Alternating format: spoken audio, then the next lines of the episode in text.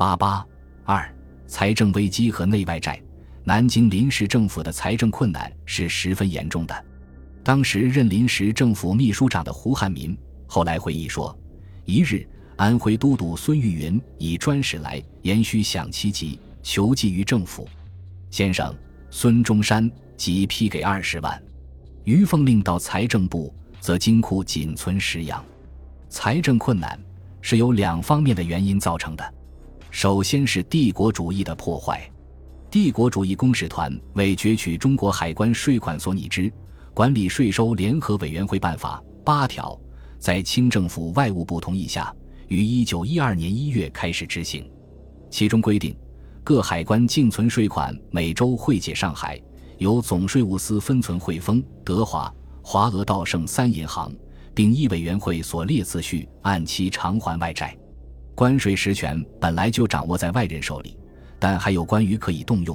这个办法把关羽也卡住了。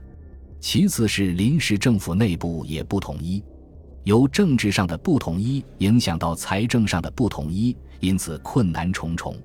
临时政府管辖之下，虽然名义上有十数省区，但控制着各省军政大权的都督对临时政府在财政上根本不予支持。虽经孙中山哀告各省贤达有为之都督、司令及白有司，将应解布款从速完缴，但效果甚微。而列明南京临时政府的立宪党人也不予支持，如临时政府成立之初，孙中山、黄兴等本拟请张謇担任财政总长的，目的是借助他的才识帮助解决一些军政开支的困难。可是他无论如何不肯担任，最后他勉强担任了实业总长，却又长期居沪，根本不过问南京的事情。他那时兼任两淮盐政总理。对于筹措北伐军费及临时政府的经费，更是百般阻挠。他自上海三番五次的致电孙中山，要求无论军饷若何紧急，不可于盐价商本内有丝毫挪移，并说什么所收盐税已经直抵洋债者，千万不可擅行挪用，以免引起外交困难问题。孙中山由外国回到上海时，他的同志们及光复各军将领是把他当作财神来欢迎的。当时盛传他携华侨捐款数十百万以来享军者，江浙联军的将领们轻视黄兴而支持孙中山，这也是一个重要因素。孙当选大总统之日，即有将领前来相问，恭携华侨捐款几何？诸君望之如望岁焉。但是孙当时既无华侨捐款，也没有借到外债，回答的仍然是那一句话：“我携带革命精神耳。”在这种情况下，临时政府只好借债度日，一是借内债，一是借外债。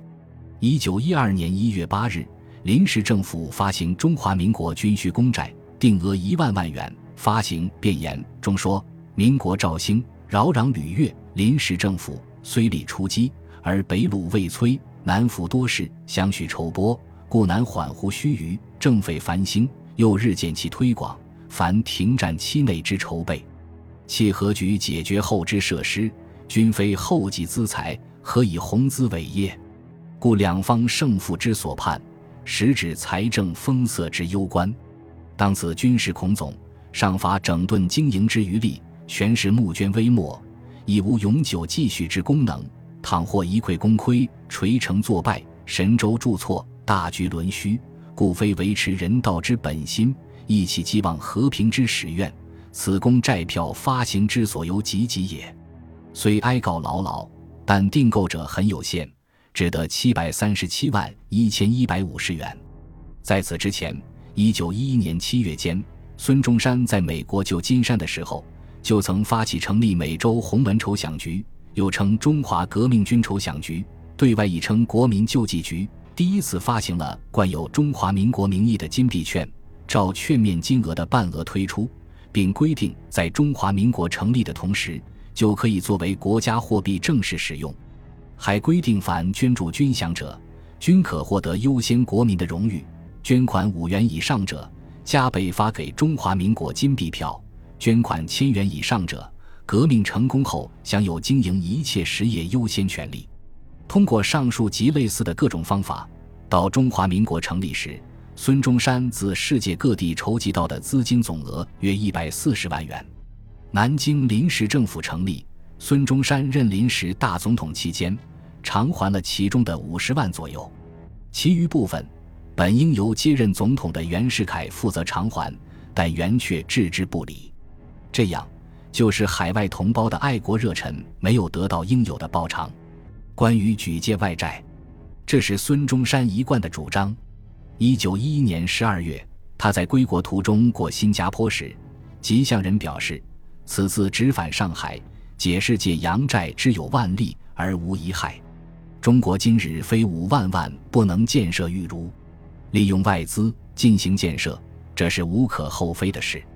近代中国的历届卖国政府都靠借外债过日子，但孙中山南京临时政府的举借外债却不可同日而语。问题不在于借外债，而在于是否因借债而出卖国家的主权。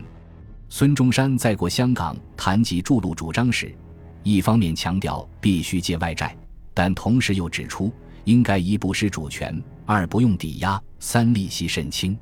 据此精神，孙的借外债主张是不应受到指责的。稍后，孙中山携大总统职，四月十七日在上海被中华实业联合会举为会长。他在该会欢迎会上发表演说，谈到利用外资时说。将条约修正，将治外法权收回。中国有主权，则无论何国之债皆可借，及外人之投资亦所不禁。欧美各国无限制投资之时，在一国之财力有限，和各国之财力则力量甚大矣。当孙中山未回国前，黄兴在筹建临时政府时，即从日本三井洋行借到日金三十万元。不过，这是一宗私人交涉，是由张謇作保的。南京临时政府成立后进行的几笔外债很不理想，有的根本没有谈成，有的谈成了也为数甚微。特别是在南北未统一之前，外人既守中立，而南京政府亦不便自我开端，自北方以口实，自不得不假资本家的凭借，以求间接之吸收。当时的几笔借款主要是由江苏铁路公司、招商局、汉冶萍公司几家出面的，债权国主要是日本。日本政府这时对华的总方针是尽可能的使中国陷于长期混乱状态，以浑水摸鱼，扩张自己的领土和获得经济上的支配力量。他所以愿意考虑对江苏铁路公司、招商局、汉冶萍公司几家进行贷款。就因为这几家都是英国势力范围长江流域一带的重要企业，而与南京临时政府对立的袁世凯政权，也主要是在英国支持下的。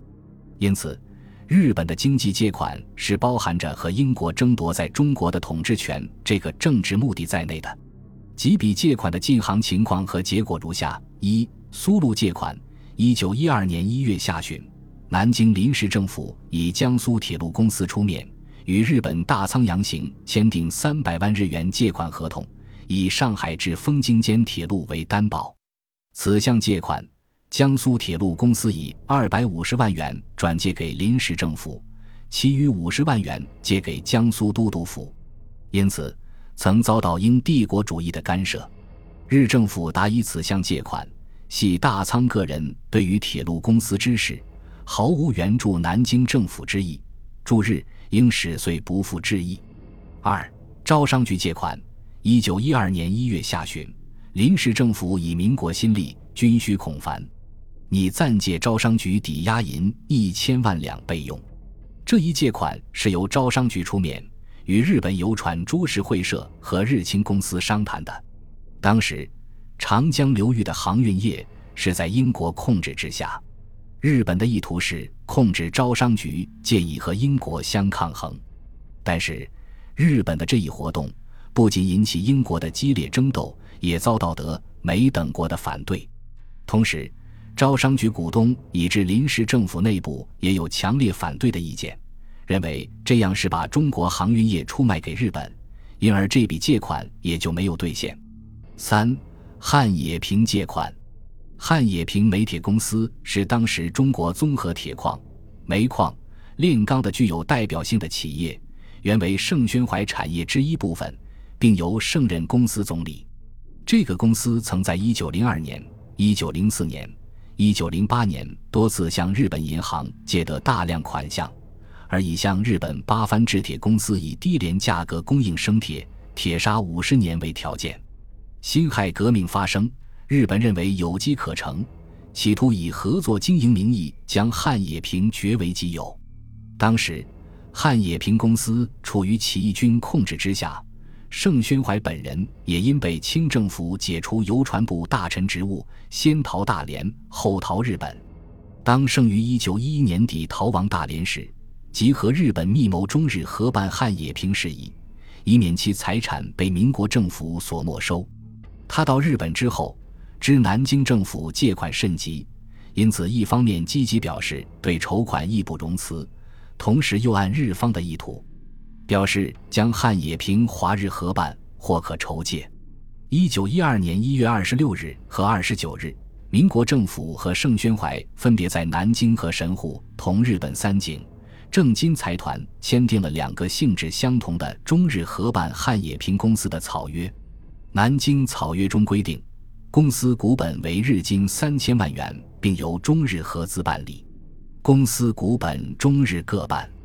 除公司现存由日本借入日金一千万元外，公司尚需续借日金五百万元。在本合同第三款借款内，由公司借政府五百万元应付现金若干，其余作为政府向三井购买军装之需。英文本合同为购买武器与军火。本集播放完毕，感谢您的收听，喜欢请订阅加关注，主页有更多精彩内容。